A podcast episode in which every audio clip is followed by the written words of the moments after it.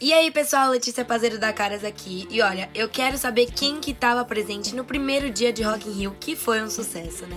E ó, se você não tava presente, tudo bem, porque em parceria com a Rolling Stone, a Caras vai te deixar por dentro de tudo, então fica ligadinho aqui comigo, que eu vou te contar como foi o tão aguardado show do Drake. Caras, especial Rock in Rio.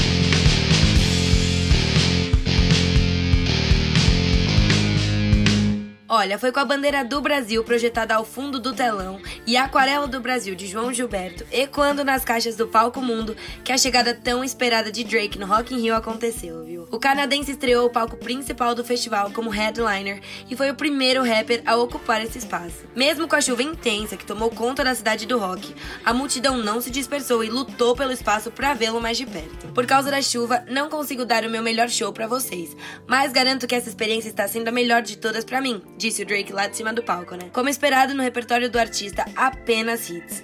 Mesmo que cortados, entre eles estavam Started From The Bottom, Know Yourself, Mob Ties, Work em parceria com a Rihanna, One Dance, Hotline Bling, Nice for What e Psycho Mode. Colaboração com Travis Scott em Astro World, né, que é um sucesso. Bom, durante o show o músico fez vários comentários sobre a primeira vinda ao país e disse o seguinte: Perguntei para um amigo qual é a melhor coisa do Brasil e ele me disse que aqui é um dos únicos lugares em que sabem cantar todas as letras das músicas. Isso é verdade?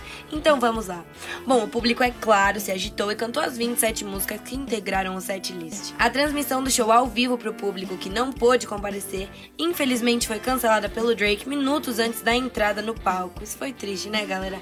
Mas eu aposto que quem tava lá conseguiu curtir muito mesmo e quem não tava conseguiu ter um gostinho do que rolou aqui comigo hoje, né?